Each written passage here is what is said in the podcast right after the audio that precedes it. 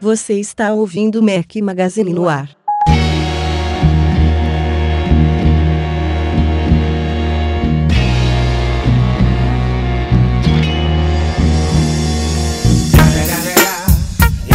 Motherfucking Eagle Double G. Snoop Dogg. You know I'm mobbing with the D.R.E. Fala galera do Mac Magazine, bem-vindos ao Mac Magazine no ar número 92. Hoje é o som de Dr. Dre entrando em clima de aquisição da Beats. Na verdade era pra ele ter entrado na semana passada, mas a gente gravou aí o Hangouts on Air ao vivo, vocês devem ter lembrado aí. E aí não teve trilha sonora na ocasião, mas agora estamos aqui para compensar e gravando mais um podcast tradicional aqui com edição, que tem um detalhe especial, mas eu falo daqui a pouquinho. Bom dia, boa tarde, boa noite a todos. Fala aqui o Rafael Fishman com meus dois companheiros inseparáveis, Breno Mazzi. Fala galera, tudo bom? Vamos brincar de Carmen San Diego. Onde vocês acham que eu tô hoje, hein? Tirando onda ainda, hein? E Eduardo Marques. Grande Rafa, grande Breno. Fala galera. Eu tô no mesmo lugar de sempre, na mesma bate-caverna, do bate-horário. Eduardo, Na- acho na que também. mesma No, mesmo bate-banheiro. Na mesma, Rafael na mesma barraquinha de acarajé, fazendo seu sustento. não, não, hoje eu brincando já tô em São Paulo, então hoje tá mais tranquilo e com uma internet mais tranquila pra gente bater um papo aí e falar das novidades. É, aquela internet da WWDC não tava muito boa não, né? Tava muito Não, fraquinha. não, essa- é, cara, 700. É, na verdade é, é um terinha, né? Não, um giguinha de download e um giguinha de upload, mas não tava muito boa. Não. A gente teve, na verdade, duas particularidades na semana passada. Primeiro que a gente gravou um podcast ao vivo, podcast número 91, que teve toda a pauta da semana anterior. Isso foi na véspera da WWDC. E aí, no dia da WWDC da Keynote, na segunda-feira, 2 de junho, a gente gravou um Hangouts on Air, que não foi um podcast, né? Foi um- uma transmissão um em vídeo mesmo que a gente fez à noite. E aí a gente já fez um debate já inicial barra profundo aí das novidades da WWDC, que a gente vai recapitular nesse também, mas a gente não vai falar de tudo, até porque a gente já fez esse Hangout né? Então, caso o pessoal fique meio perdido aí, quem só acompanha o podcast, eu sugiro assistir também o nosso Hangout Air sobre WWDC, que tem muita coisa bacana. Vamos direto aos temas que continua com muita coisa pra gente falar por aqui.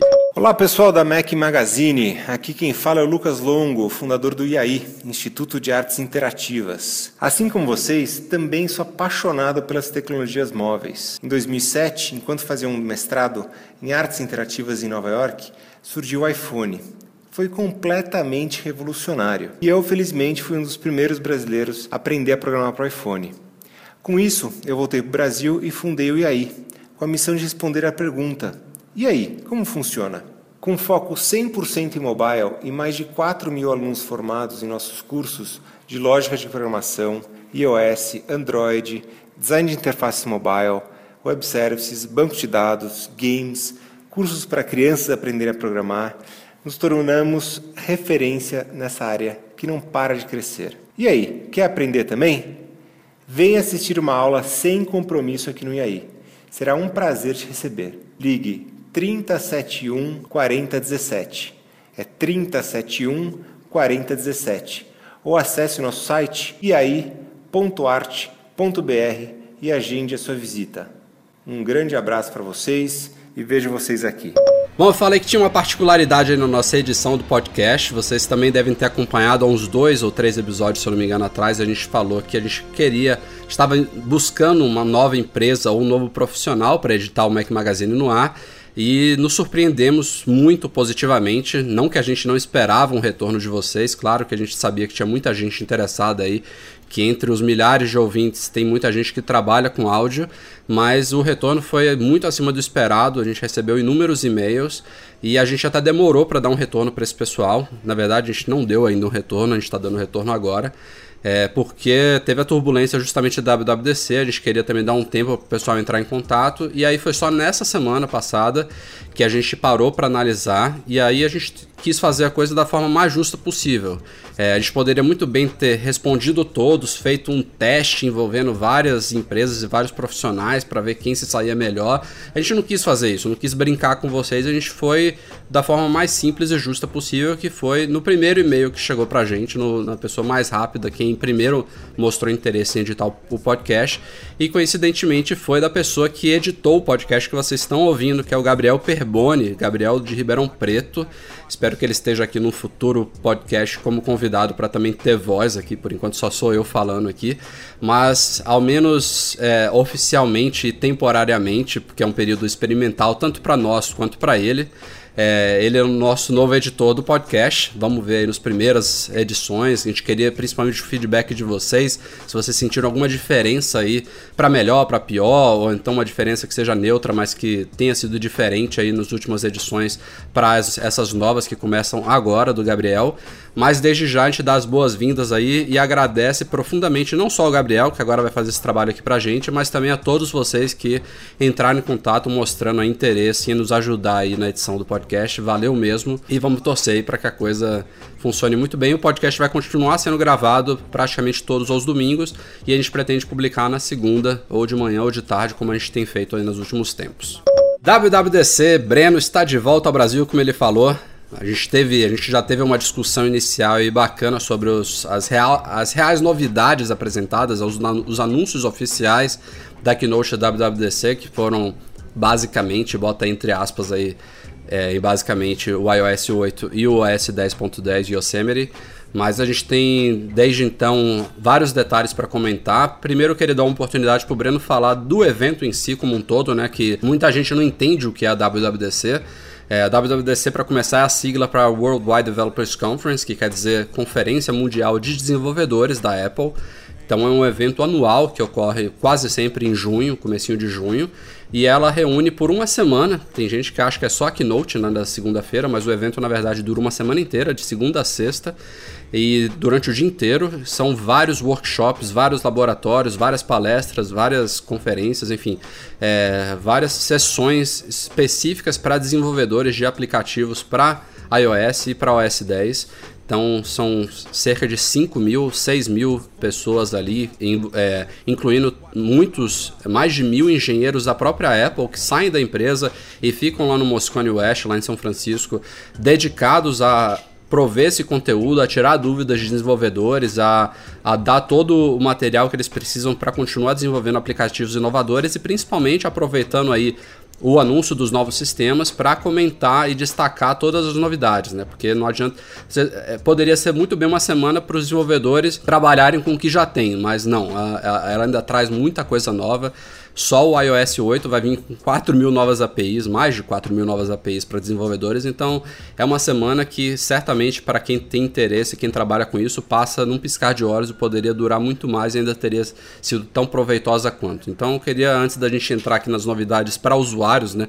Que é o que tende a mais interessar vocês, dar a oportunidade do Breno comentar realmente como foi a semana de evento, que é muito mais do que aquela keynote lá das apresentações que só dura duas horas. Diga aí, Breno. Obrigado, Rafa. Assim, o evento, mais uma vez, foi sensacional. Esse ano a Apple ela conseguiu fazer ah, conteúdos ainda melhores do que dos anos anteriores. Os palestrantes esse ano estavam realmente empolgados com as novidades que eles apresentavam, não que no iOS 7 não, não estavam, mas esse ano, tá, é assim, é, foi engraçado que, sabe, ó, renascer tudo de novo, com a linguagem nova, ah, com, deu uma. Deu um, uma garra, um gás a mais para essa galera. Então foi muito legal mesmo.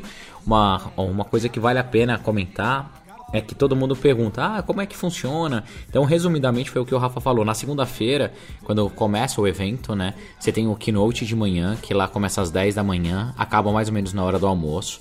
Logo depois do keynote, a gente tem um keynote técnico que chama, que é onde os engenheiros sobem ao palco, lá no presídio mesmo, que é aquele salão principal, e eles fazem introdução técnica do que mudou. Então fala muito de linguagem, fala sobre as APIs, fala sobre as novidades. Só que daí você já vê que tem muita gente que vai pro, vai pro evento mesmo só para pegar o keynote, porque já tá um pouco mais vazio essa segunda rodada. À noite tem a entrega do prêmio do Design Awards, que a, a Apple faz todo ano, que premia lá os principais aplicativos do ano. E daí começa a sua semana de estudo, cara. é bem puxado, que é para quem nunca foi, acha que você vai ficar uma semana passeando lá e, e ao contrário, cara, que é muita, muita coisa para você ver, muita coisa para estudar, muito conteúdo para assimilar. E a Apple ela começa cedo e acaba meio que cedo também. Então começa todos os dias às, no às 9 da manhã. Isso aqui é bom você sempre estar tá 40 minutos antes ou meia hora antes, porque senão não entra nas salas mais concorridas. E acaba todo dia às 6 da tarde. Só que, cara, não dá nem tempo de sair para almoçar, porque a, a, parada de almoço é mais ou menos 45 minutos. Só que a Apple coloca bem na hora do almoço uma, uma, umas sessões animais. Tipo, esse ano teve de uma menina da Polônia contando como que ela fez um app kids fodástico. É, o outro do Star Wars foi animal, o outro da NASA. Então, assim, o conteúdo que acontece no meio do na hora do almoço também é muito foda. É, e a Apple provei lá uns lanchinhos que é muito, na minha opinião são horríveis, cara. A Apple ela tem que aprender com o Google como alimenta nerd.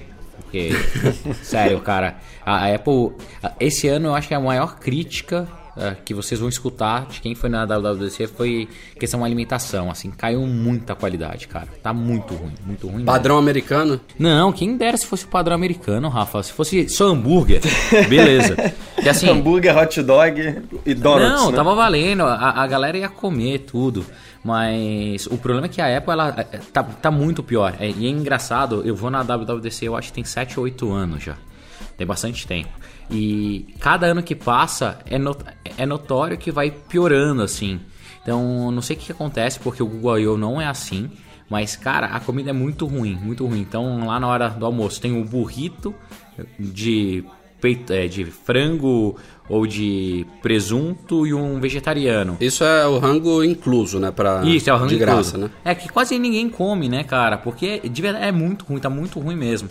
E além de todos o bom é esses... que tem algumas, algumas várias opções ali em volta do Moscone, né? assim, tem um monte, Rafa. O problema todo é time, cara, é tempo. Então você não tem tempo pra fazer as coisas. É, é muito foda, é muito É, a apertado. ideia é fazer um lanchinho rápido, voltar Isso. para sessões e aí depois das seis você come bem, né? É por isso que se tiver alguém da Apple escutando, cara, ó, vai acontecer um outro evento daqui 10 dias ou 12 dias, que é muito legal. Lá a galera sabe alimentar nerd, que é o Google I.O. Dá um pulinho lá, olha que tipo de comida eles servem. Eu sei que a Apple é toda natureba, que tem que ter, seguir essa linha, mas cara, tá muito ruim. Pronto, tá explicado porque que o Breno não gostou, né?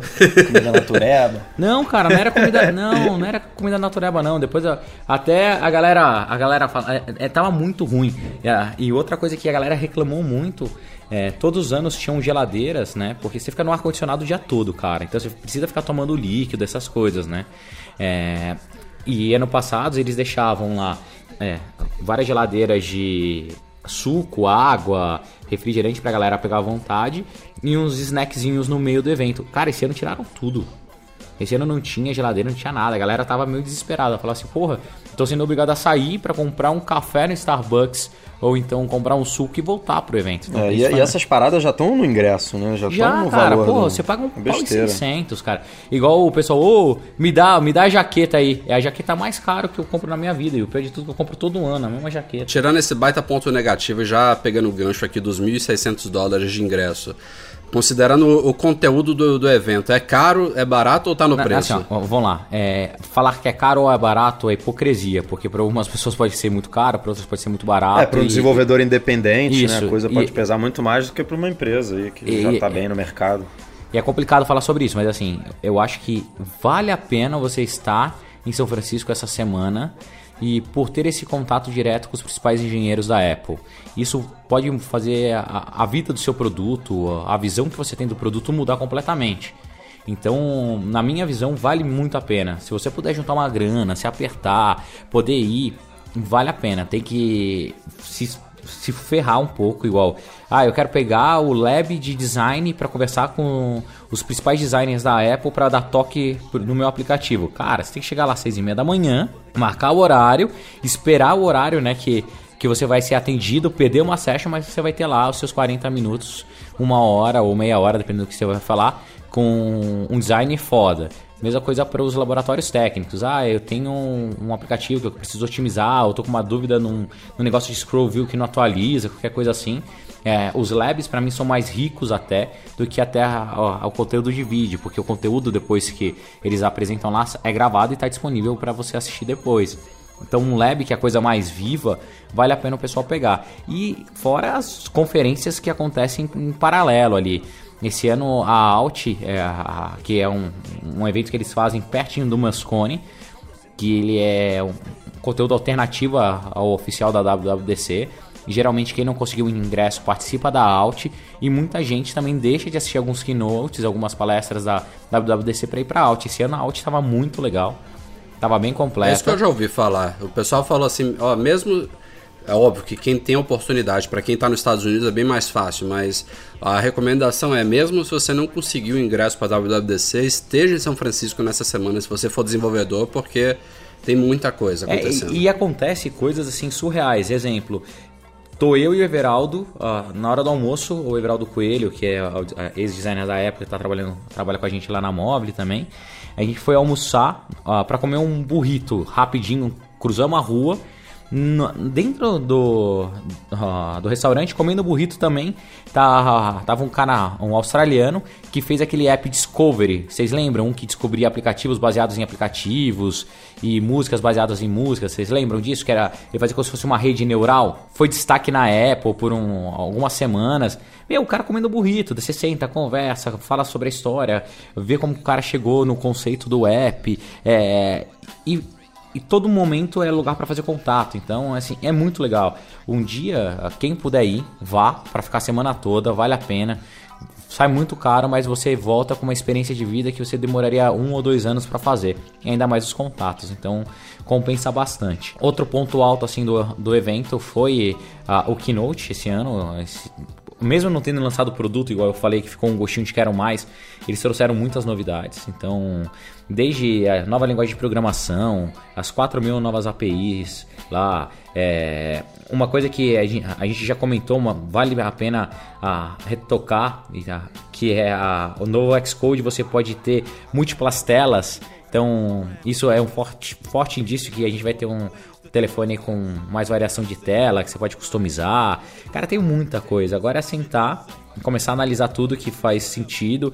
Pra mim, que hoje estou focado mais em área kids, mudou muita coisa com o compartilhamento familiar, mudou muita coisa que agora é- a Apple não vai tolerar mais nada fora da, de uma lei chamada Copa, que é uma lei que protege as crianças. Então, assim, cara, tem coisa pra caramba. Se você é desenvolvedor, entra lá no site apple.com/developer ou apple.com/wwdc, coloca seu usuário e sua senha, você já tem acesso a todos os vídeos e todos os PDFs, assista tudo, leia tudo com calma porque vale a pena, cara, é um conteúdo que você não pode deixar passar.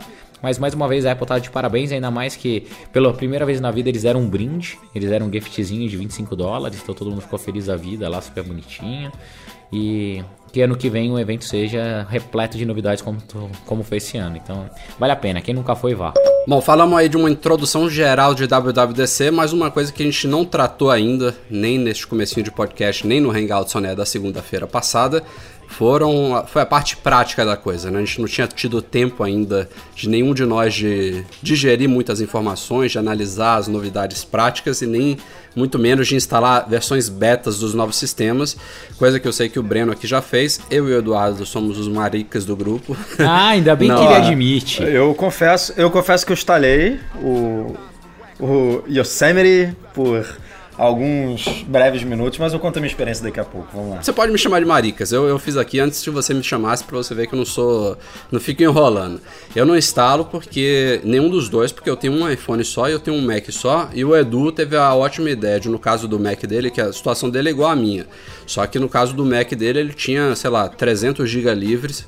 E eu tenho aqui, hoje, eu estou com 17 GB livres na minha máquina. Então eu não posso nem fazer o que ele fez, que foi particionar o disco dele para instalar o Yosemite separado. Então, eu realmente, é, primeiro que eu não gosto de ser cobaia, não tenho ansiedade nenhuma, apesar de eu ter muita vontade de que os sistemas fiquem prontos logo para eu poder usufruir das novidades, mas eu consigo muito bem esperar a coisa se desenvolver e ficar prontinha. Mas, Edu, Antes de o Breno falar, que ele, ele é que sempre fala, já que você teve uma rápida experiência aí particionando o seu Mac, você não pode falar do iOS 8, mas você pode falar do OS 10. Diga aí. Então, cara, a minha experiência foi breve, eu diria, eu diria assim, porque é aquilo, né? A gente, eu e você, a gente fica o dia inteiro aqui no computador, o dia inteiro é, trabalhando, acorda, trabalha, trabalha, trabalha, deita, praticamente trabalhando.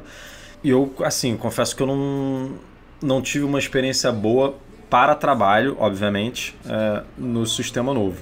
Rolam umas incompatibilidades, é, rolam um, uns bugs bem, bem sérios, no tudo normal, né? Beta 1.0, não tenho o que fazer. É, e aí eu não consegui me, me sentir confortável o suficiente para testar por muito tempo, porque na correria do nosso dia a dia. É, aí eu deixei ele abandonado um pouco, voltei para o Mavericks, pensando assim, ah, daqui a pouco eu vou lá e testo de novo. E esse daqui a pouco eu vou lá não aconteceu é, por enquanto. É, a partição ainda está lá bonitinha, com o Yosemite instalado. É, eu não sei se eu vou conseguir voltar antes da, da versão é, 2.0, talvez eu espere o Beta 2 sair para fazer mais alguns testes, mas a, a, o geral assim que eu senti, é, a primeira coisa que você faz quando instala é, é, realmente reparar nas mudanças visuais, que foram muitas, muitas mesmo. Tem alguns apps que ainda não não estão com visual novo, como iTunes é, e tudo mais, mas a maioria já mudou bastante, você sente isso. É, mas tem tem umas falhas assim que eu, como nunca vivi beta, eu nunca instalei beta, foi a primeira versão beta que eu instalei na minha vida, é que eu não estava acostumado com traduções assim que ainda estão incompletas. É quando você troca uma janela, você vai no, na preferência do sistema e fica lá navegando. Eu fico navegando pelos íconezinhos, né, pelos pela, por todas as preferências. Tem hora que você vai trocar a janela, a janela fica meio quebrada, assim, junta, sabe? Por exemplo, você vai no, no dock e depois muda pro Mission Control. Aí uma janela meio que mescla com a outra, sabe? Fica aquela coisa meio, meio de bug mesmo. É, aí você fecha, eu fechei, por exemplo, preferência do sistema e a, e a janela não fechava de jeito nenhum. Aí eu dei um, o, o famoso Command Option ESC para fechar e aí a janela do Command Option que não saía de jeito nenhum da tela. Então são coisas é, normais de um, de um sistema é, completamente novo que, como você falou, a gente é cobaia aqui para ver esses erros e, e relatar isso. É, mas para mim assim não eu vi que eu não nasci para não nasci para isso não. eu, eu, prefiro esperar a versão final mesmo, que Acho que bunda mole. Normalmente já vem a, a, a, versão final, né? Ela já vem com alguns bugs. É, história, é nenhum software é, perfeito. Né? Historicamente né? a gente vê isso que é o, o 10.10 ele vai ser lançado e aí uma semana ou duas semanas depois a Apple já deve liberar é, o 10.10.1 com algumas boas correções. Porque não tem como. Uma coisa é você testar num ecossistema aí de alguns mil ou milhares de desenvolvedores. É, outra coisa é você botar em porra, milhões mesmo de, é, de computadores, vai rolar várias incompatibilidades, que aí a Apple vai recebendo esses relatórios e aí pode corrigir as coisas. Então, é, mas assim, eu visualmente eu falei, caramba, mudou muito mesmo. E algumas coisas me incomodaram, mas eu acho que é questão de costume. É aquele esquema, a mesma transição que a gente teve do iOS 6 para o 7, é, que hoje em dia você olha o iOS 7, é, eu particularmente não consigo mais trabalhar com iOS 6, vejo, vejo aquelas, é, aqueles elementos de design, para mim já é coisa do passado mesmo, coisa velha, e eu acredito que o mesmo vai acontecer com o OS 10.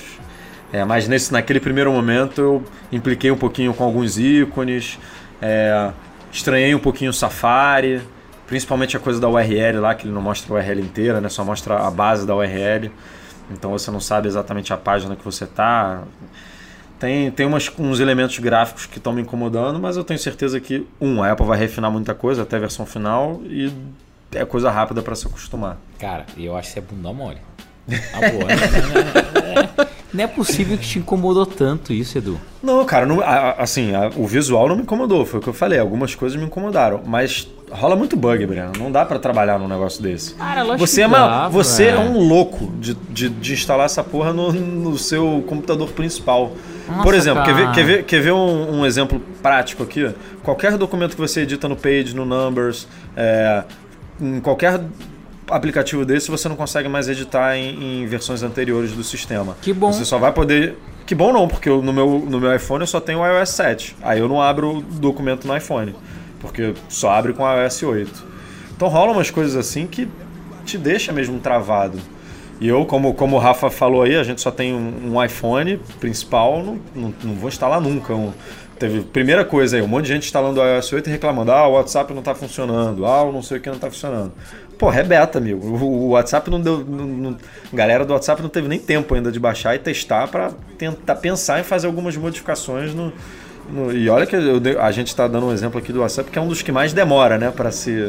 é isso que eu para se para se adaptar a um sistema novo. Então, porra, não, assim, a gente toda semana recebe ah, dezenas de e-mails aí, pô, instalei e tá dando problema, instalei e não tô conseguindo. Cara, pelo amor de Deus, você já devia saber disso. Tipo, se você tá instalando uma versão beta, ainda mais uma, a primeira versão beta da Apple, pô, você tem que saber que um monte de coisa não vai funcionar. E eu não, não curto muito isso. A gente já tem aqui um, um modus operandi que quando uma coisa assim falha, acaba atrapalhando todo o nosso processo aqui diário. Então eu prefiro me manter aqui com as coisas que funcionam. É, cara, os betas ainda estão super estáveis, né? Beta 1, não tem nem o que falar. Tinha uma galera falando que ia sair um- uma beta, é, um- uma segunda versão agora na segunda-feira, que eu acho um pouco provável, que o ciclo da, da Apple são de 15, 15 dias. Na minha opinião, tá ruim, tá ruim, mas é esperado. Tem que melhorar muito ainda, a- até ficar mais maduro para ser lançado para o usuário final. Mas eu gosto, cara. Eu gosto de Mas e aí, você- instala no seu Mac principal. Você não usa Mac você não usa iPhoto, né? Eu uso, mas. Ah, então você vai ficar sem usar até, até o não, o outono. meu, o meu tá chegar. abrindo. O meu Porra, tá abrindo. o, meu, o meu, por exemplo, não abriu o Ó, iPhoto, nem o iMovie. Cara, ó, o meu aqui abriu o iPhone. Acabei de abrir, tem todas as minhas fotos da Disney aqui e mais Ó, as que meu- eu botei agora. O meu o de um WWDC. monte de gente não abria. Aí, quer dizer, as fotos já. E o compartilhamento funcionando perfeito no meu. Não, e, e é isso que é o mais maluco, porque o comportamento deles é diferente em cada um. É, pra você ter uma ideia, o meu tá funcionando o Dropbox perfeito, o Everaldo não abre Dropbox por nada. Então, esses comportamentos que não são padrão pra Apple é, é, às é vezes mais você- complicado você- pra ele. Ele tem um aplicativo instalado que tá gerando um conflito, Isso. né? Que não tá conseguindo. E entre os dois, Breno, entre iOS 8 e o Yosemite, qual tá mais beta ainda? O iOS, sem dúvida nenhuma. É, bate um pouco com o que a gente tinha escutado, né? Que a Apple tava meio que priorizando aí o OS 10, até pelas mudanças visuais e tudo mais. E que atrasou aí um pouco o iOS 8. Não, não, ah, cara, é assim, numa boa, é surreal como tá ruim o beta no iOS. É surreal, é inacreditável. Mas, cara, faz parte, né? É isso aí, é beta. Tudo bem, podia ter, Não, não. Podia ter chamado de alfa, não sei, talvez, mas. Cara, gama, podia ter se chamado de gama, porque, velho, é, tá muito ruim, cara. Tá muito ruim, muito ruim. É assim, bateria tá indo pro saco muito rápido. Serviços de localização, todos eles estão ruins. Ele deixa travado. É, uma incompatibilidade com um monte de app é normal, porque eles mudaram mu- muitas APIs, muita coisa de iCloud, então isso era natural, eu já esperava. Na hora que instalei, eu já tava esperando que ia dar cagada, sabe? Mas fora isso, cara, o sistema tá todo um lixo. Acho que no beta 2 a gente vai ver uma grande diferença, assim, todo mundo vai falar, nossa, olha que mudança. E Ele, ele vai vir um pouquinho mais maduro, porque tá muito ruim. Não é muito ruim. E a gente é bunda mole, né? É, é, eu tô, tô só. cara, eu- não, eu, eu, eu brinco. Não, assim, tá merda, não vamos lá. consigo usar, fica reiniciando. Minha bateria dura dois minutos, o serviço de localização travado. Beleza. É, E na verdade, o que ele quer, Eduardo, é que a gente se foda É, junto com E ele. eu né? que sou, Lógico, não, eu não. que sou maricas aqui. Mas vamos lá. Eu falo pra encher o saco de vocês. É claro, eu você tem entendo. 15 iPhones aí, você instala em um e fica com Não, mais pior, 4 cara, no bolso. pior que não, só tô com um. O que que eu fiz? É, mas não tá in- inutilizável mesmo, porque os sites do banco, só o do Banco do Brasil não parou, o resto dos bancos todos pararam de funcionar. Então tá ruim, então é, é complicado. É, aplicativo tipo WhatsApp, cara, só funciona com reza brava, do- do- dois beijinhos pra cima Cara, e. é- né? Tem que, tem que levar essas coisas no, ao pé da letra, assim, na, na, na parte teórica. Você pode até querer é, se aventurar a usar um sistema beta como se fosse um sistema normal e tentar viver e contornar, fazer alguma gambiarra para viver com os bugs e incompatibilidades. Mas a proposta de um sistema desse é, é você ins- instalar num aparelho separado ou então no seu principal, não importa, mas o propósito é você é realmente ficar vasculhando, fazendo testes de bugs para melhor ó. fazer relatos para Apple. E principalmente no caso de desenvolvedores, que é o foco de, de, um, de um sistema novo liberado numa WWDC, é os caras testarem os seus próprios aplicativos nele e implementar APIs novas e deixar a coisa estável, né, redondinha. Sim, e eu gosto exatamente de fazer isso, para você, ah, vocês terem uma ideia, tá? Ano passado, com o iOS 7, eu entrei no Radar, que é o sistema de reporte de bugs da Apple. Ano passado eu abri 23 tickets, tá? Esse ano, como eles, eles embutiram um appzinho no próprio ah, iOS, ah, tanto na notification como um app mesmo, eu já abri 100 chamados, 108. De bugzinho, cara, é pra isso que serve, entendeu? Eu, eu pego, vou usando e vou reportando. É, Agora Não, tá você simples. tem que você tem aplicativo, você precisa Isso, ver, é. desenvolver e tal. Mas assim, é aquilo, eu Rafa, mas eu a gente brinco- faz por curiosidade. porque Exato, eu gosto de encher o saco de tudo, vocês, então- mas, cara, não, não tem que usar. Não tem que usar, porque é, um, é muito complicado, é muito ruim. Assim, é difícil. Eu sofro. Ah, ah, coisas bobas, igual, sabe quando você ah, tira da tela de bloqueio pra bater uma foto? Não tá funcionando. Dá crash É, e reinicia o assim, telefone, sabe? É uma, é uma frustração, porque a gente vê a Keynote né, e vê tudo funcionando, a gente fala assim, caraca, eu quero isso agora, eu quero isso hoje. E aí você vai usar na prática uma versão beta 1, cara, nada funciona. Tem uma cacetada de recursos aí que no Yosemite não tá funcionando. É, não tá nem implementado é, ainda. Então, assim, não, você, não, você vai se frustrar, você não vai ter uma mesma experiência. Aí, graças a Deus, a Apple bloqueou né, o review de aplicativos no iOS 8, porque todo ano é aquela história, um monte de gente aí que instala, e aí o WhatsApp, por exemplo, deve sofrer pra caramba com isso, porque não funciona, aí o nego vai lá e tá uma bosta, esse aplicativo é horrível, não funciona no iOS 8. E pelo menos a Apple tá bloqueando isso, porque já é um alívio aí pros desenvolvedores, né? Agora, é, é frustração na certa para quem quer testar, aguardando aí uma experiência minimamente suave, que tem hoje aí com o Mavericks e que tem com o iOS 7. A ansiedade é muito foda, né? A Keynote, na verdade, é um baita ensaio. Aquilo ali, cada função que eles usam, que eles apresentam na Keynote, parece que ele tá passando pelo sistema todo, mas ele tá passando por coisas muito específicas que os caras testaram 25 vezes antes, 25 é corrigiram pouco, os bugs É. específicos delas.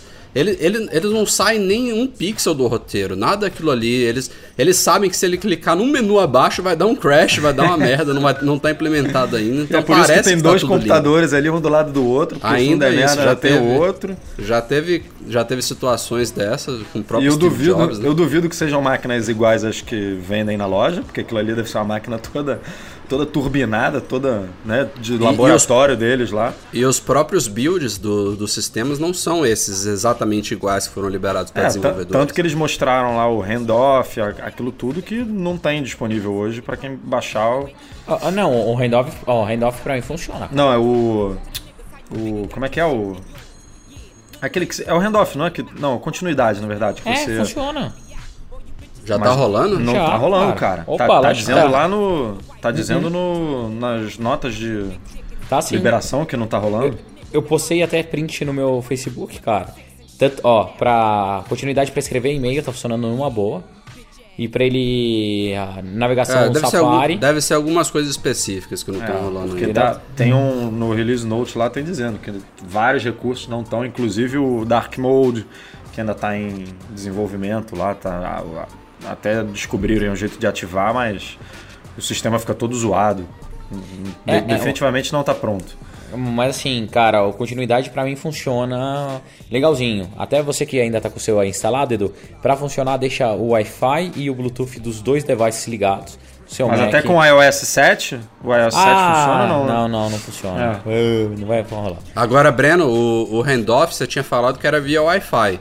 A gente leu que é via Bluetooth. E, faz até mais sentido porque ele baseia-se nesse negócio de proximidade. E aí o Bluetooth tem muito mais a ver do que o Wi-Fi. Vamos lá, é, eu falei que ele precisa do Wi-Fi é para ele estar conectado, porque tudo faz pelo seu iCloud. Então, se ele estiver desconectado, o Bluetooth não funciona. Ele não pode comunicar com o iCloud via Ó, 3G? Via 3G fu- Não, pode, pode. Pode também. Precisa de que, internet, que você quer dizer, né? Isso, precisa precisa de estar internet. conectado à internet. Mas ó, pra, pra vocês verem como tá. Realmente tá complicado. Eu comecei a gravar esse podcast com vocês. Meu Mac tava com 80. Eu acho que não deu nem 35 minutos ou 40 que a gente tá falando, meu Mac já tá com 35% de bateria. É, mas o meu também. O meu tava com 90, já tá com 58 também. Esse plugin do Hangouts, é, meu irmão, consome bateria até dizer chega. Mas o, o Silvão, da, da nossa equipe, né, o Silvio Souza Cabral, ele levantou também um ponto interessante sobre softwares beta. Que eles podem trabalhar com um modo especial de debugging ativo, aí, justamente para a Apple receber reports e, e ele gerar relatórios mais especiais nessa fase de teste, que deve consumir mais bateria do que normal. Então tende não só a evolução do sistema, né, na medida que bugs são corrigidos, que os sistemas são otimizados aí até a versão final, é, mas a própria transição de um software classificado como beta para um software de versão liberada pode é, a, a, a, desenvolvedora, né, no caso a Apple, ela desabilita certas funções aí de debugging e tudo mais Rodar que menos podem processos atrás. é né, bem vai pertinente. E só para a gente terminar aqui essa pauta, né, já que a gente já já está se estendendo bastante, também pintou aí, claro em sistemas betas também é tradição os desenvolvedores buscarem, hackerzinhos, buscarem referências sobre novos produtos da Apple. E no iOS, por enquanto, nada foi encontrado, mas no OS 10 sim. Teve uma referência encontrada no Yosemite a iMacs novos. A gente já tinha visto referências a iMacs, mas nesse caso são referências específicas a iMacs com tela retina. É isso, Edu? É isso aí. Eu não entendo muito bem essas contas matemáticas de resoluções e tudo mais que você dobra e quadruplica e não sei o que. Mas acharam aí três. Três ref, referências a três novas resoluções né, no, no sistema. E aí uma delas ia até 6 mil e. Não tô lembrando de cabeça, mas 6 mil e cacetada por por 3 mil é, e pouco. Acho que era 6.400 aí, por 3.600, alguma coisa assim. 6.400 por 3.600, é, 5.760 por 3.240 e 4,96 por 2,304. Imagina o tamanho das imagens, velho. É, vai ser estúpido. Agora, é curioso, né? Três resoluções diferentes, porque... Não, curioso não, porque você pode trabalhar com várias resoluções é, num tamanho de tela só, né? Então... Cara, 6.400 por 3.600 são mais de 23 milhões de pixels na tela. é coisa pra caraco, Liz. É, é, brincadeira o isso? Que tão, o que estão cogitando aí é que provavelmente está trabalhando em 3.200 por 1.800, né? Em, em, alta definição. Então, é, sei lá, cara, vai ser estúpido isso aí. Eu não consigo imaginar. E aí, obviamente, você cogitando que a Apple vai lançar um iMac Retina, a probabilidade de vir também um display novo, um Thunderbolt Display ou um Retina Display, não sei qual o nome, é enorme também, né? Então já são aí duas possíveis novidades para o segundo semestre que seriam muito bem-vindas, né? Só não sei o que ela faria com o MacBook Air agora, né? Depois de lançar um iMac Retina. O que, que tem a ver? Ah, o único Mac não retina da linha? Ah, mas vem depois, né? Que... Mas você acha que vem? Essa é aquela questão, porque o iMac é ligado na tomada, aquele 100%, não precisa de bateria. O MacBook Air hoje. Vem, o... ele só precisa. É óbvio, um dia vem, né, Edu? Não, veio, um dia. Veio até pro iPod Touch, por exemplo, que também. Um dia é, vem, é fato, com certeza. Eles, Mas... só, eles só precisam baratear a tecnologia e pode dar uma diferenciação. Muito, né? Ele dá uma diferenciação boa entre o E e o Pro, né? Não a não ser que. Muito. A não ser que venha aquele rumor mesmo aí de que a Apple venha lançar um novo MacBook de 12 polegadas com tela retina e aí, sei lá, mescla as linhas ou então muda a linha, não é mais Air Pro, é MacBook solto com algumas variações dentro dela, não sei quais são os planos, mas estão tão para chegar realmente novidades nessa área, possivelmente até o quarto, quarto trimestre deste ano. Rumores de iWatch é o que não faltam por aí. A gente já falou muito sobre esse tão esperado, tão falado novo iProduct para chegar aí, ah, possivelmente ainda em 2014. E nesta semana a gente publicou, é, não me lembro que dia exatamente, eu acho que foi na terça ou na quarta-feira pela manhã, é, uma informação que não é daquelas tradicionais de analistas, veio de um jornal é, do Japão, se eu não me engano, chamado Nikkei. É, eles falaram que, com base em fontes lá e tudo mais, que o iWatch estaria programado para ser lançado em outubro. Até aí era um rumor de uma fonte aí que já acertou no passado, mas que não tinha certeza nenhuma, mas logo pela tarde, no mesmo dia, o Recode, que é dos caras lá do All Things D, que inclusive acabaram de realizar a Code Conference na semana retrasada com o Ed Q e o Jimmy Iovine lá da Beats, é, ele corroborou essa informação, disse que também tem fontes que falam que a programação de lançamento desse produto, desse iWatch, seria para outubro. É, ele só foi um pouco mais cauteloso, dizendo que até lá as coisas podem mudar, os planos serem alterados e tudo mais, é, que é uma coisa normal, né? Rumor é rumor, a Apple não confirmou nada ainda, mas é uma é, uma, é um peso que se dá a notícia aí muito forte. Eu acho que, inclusive, é a primeira vez que a gente está tendo é, uma convergência aí de informações de fontes significativas sobre o lançamento do iWatch, e aí a coisa está apontando mesmo para outubro, que seria feito o anúncio, né? Não quer dizer que o produto vai estar disponível imediatamente. A gente, na verdade, nem sabe que produto é esse. É diferente você falar assim, ah, o iPhone novo está chegando em outubro. A gente já sabe que vai ser um smartphone mais ou menos parecido com, a, com o atual, com algumas mudanças. Esse iWatch vai ser uma grande novidade, mesmo com tantos rumores e é, tantas especulações, mas assim, hardware, peças vazadas, isso, nada, nada a gente viu ainda na prática, então tende a ser uma grande surpresa, apesar de já, já ter se falado tanto sobre É, esse produto. Até hoje ninguém sabe se é relógio, se é pulseira, né? Só, só esse, esse, esse detalhe já é super importante. Cara, mas posso falar uma coisa? Estou amando não ter vazado nada. Fazia Claro. tempo que eu não ficava tão ansioso e feliz por não ter notícia. Por ser surpresa, sabe? Não, não ter uma noção do que esperar. Cara, isso tá sendo muito fantástico. E Parabéns, se chegar Apple. mesmo em outubro, a galera do MM Tour vai se dar bem, né? Vai, vai se dar benzaço. e assim, e parabéns muito Apple por conseguir segurar esse segredo. E com certeza estão usando só as fábricas lá dos Estados Unidos para dar aquela segurada, né? Mas, cara, sensacional. Eu tô muito feliz, muito feliz Ou mesmo. então eles não vão usar, não vão fabricar o produto nos Estados Unidos e estão fazendo aqueles anúncios meio antecipados. Então, justamente para evitar vazamento de surpresas, ele poderia ser anunciado em outubro e os caras falarem, ó, a gente vai iniciar a produção no mês que vem e ele vai chegar ao mercado no primeiro trimestre de 2015. É uma possibilidade também, entendeu? Aí só a galera do MM Tour 2015 vai se dar bem. É, esse é o problema. Esse produto ele precisa da. Todo produto precisa, né? Da autorização. Todo eletrônico precisa da autorização lá da FCC, né? E. Se bem que a Apple, como outras empresas, já pode ter uma relação especial aí de. Da coisa ser aprovada no dia ou no dia seguinte ao anúncio. E aí já poder vender no mês que vem, por exemplo. Não precisa ser aquela coisa de seis Não meses. só antes, isso, mas que nem eles fazem a né? aprovação de forma confidencial. Eles não, não divulgam É. até uma data. Porque com o iPhone a Apple, a Apple fez o anúncio seis meses antes justamente por isso, né?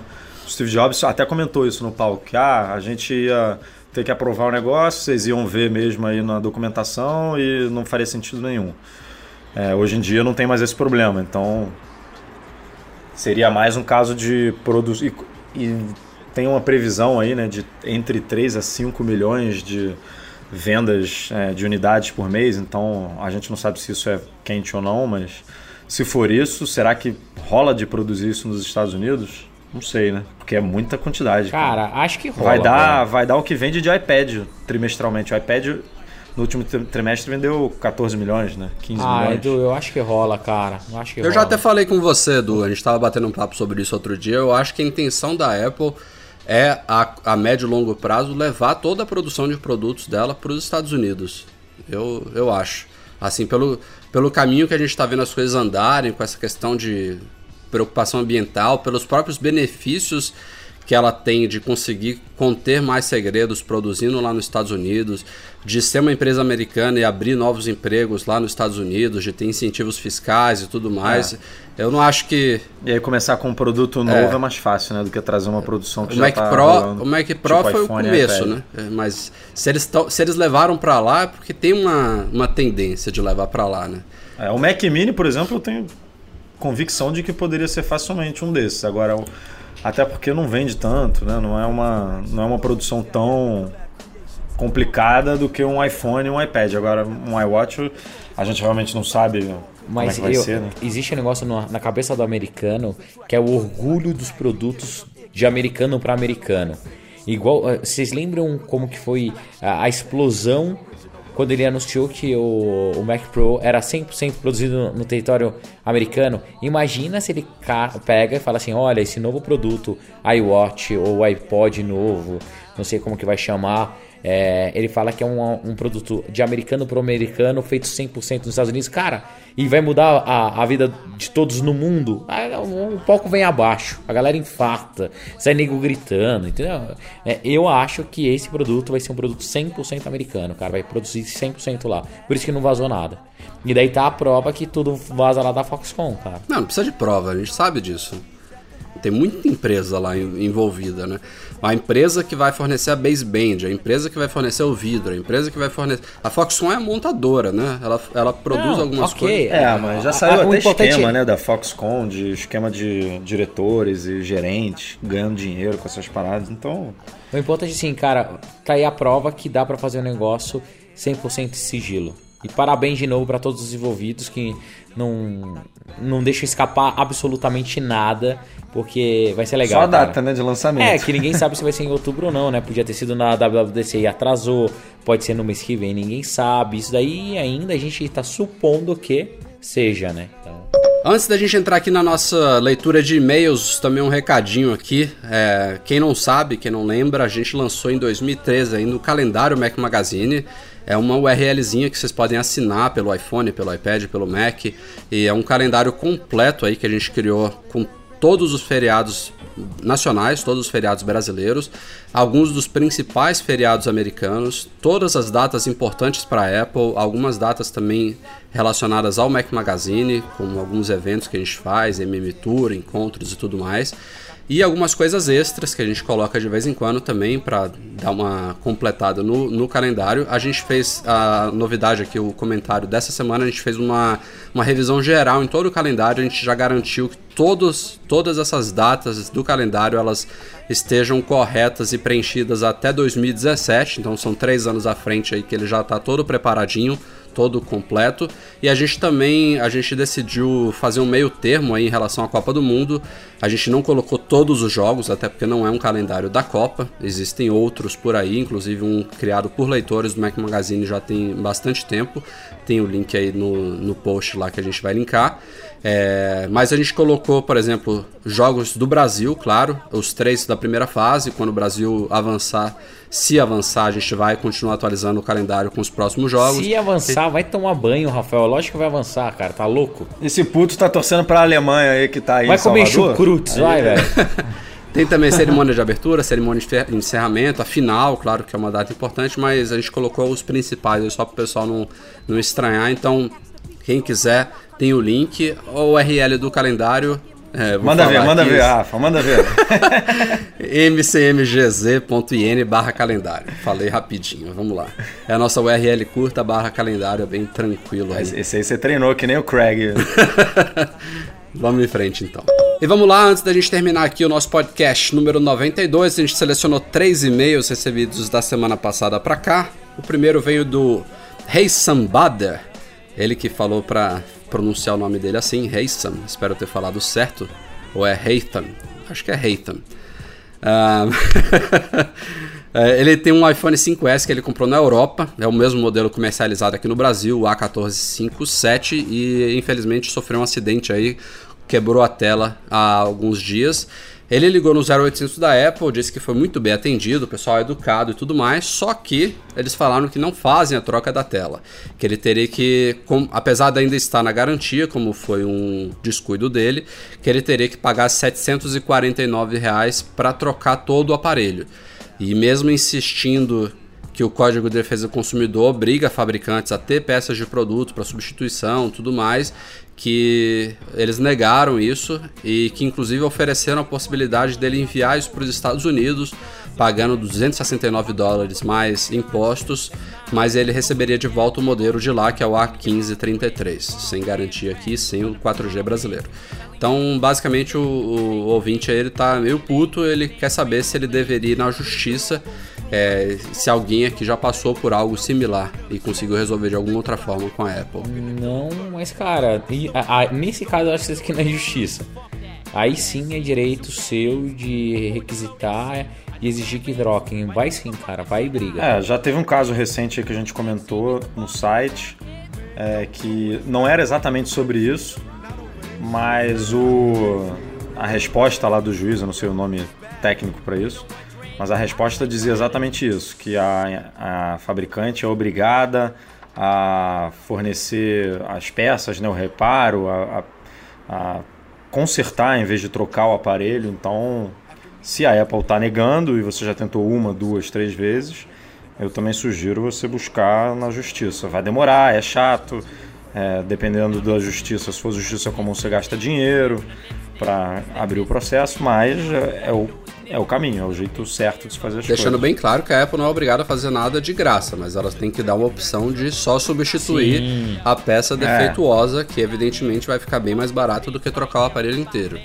Então, eu acho que realmente isso está dentro do Código de Defesa do Consumidor.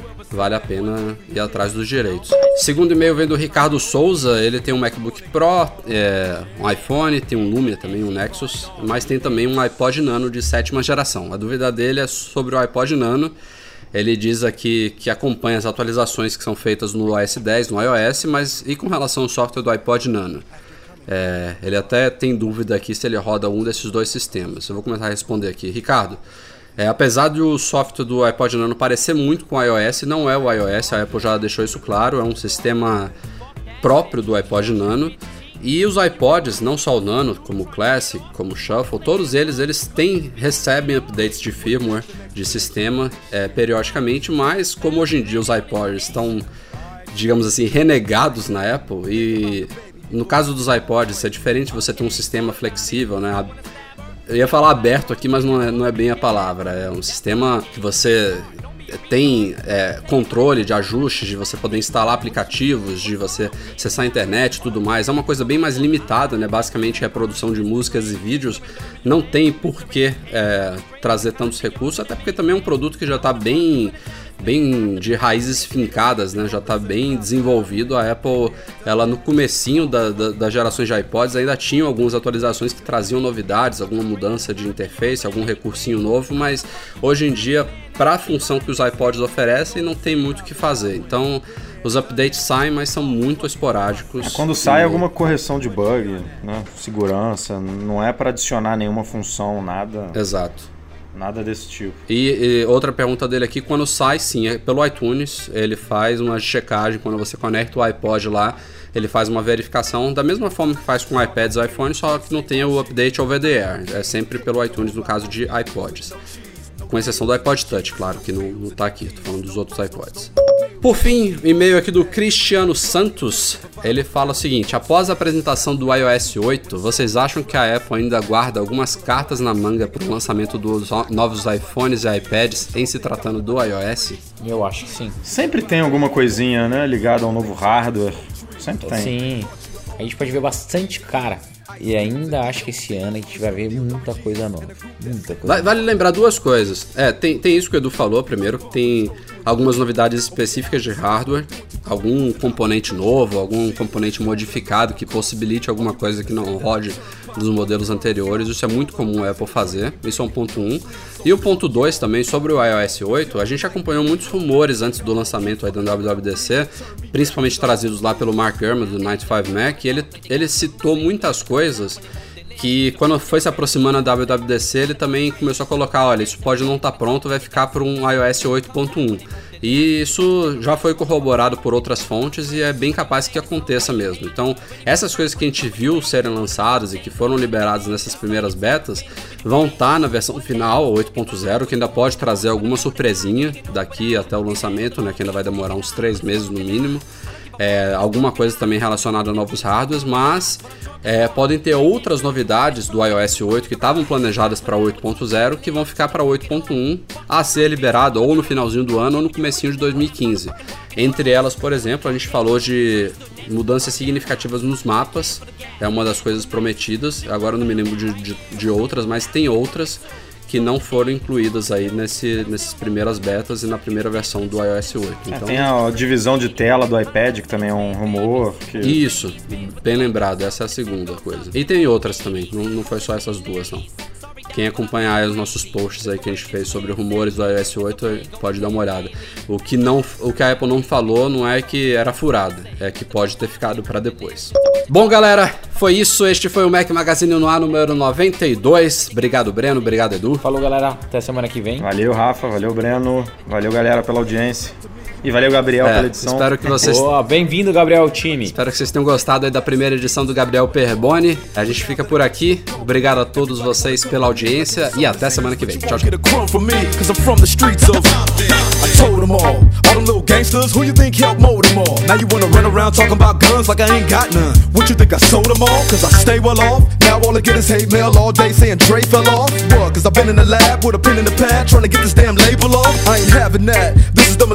of aftermath. It ain't gonna be nothing after that. So give me one more platinum plaque and fuck rap, you can have it back.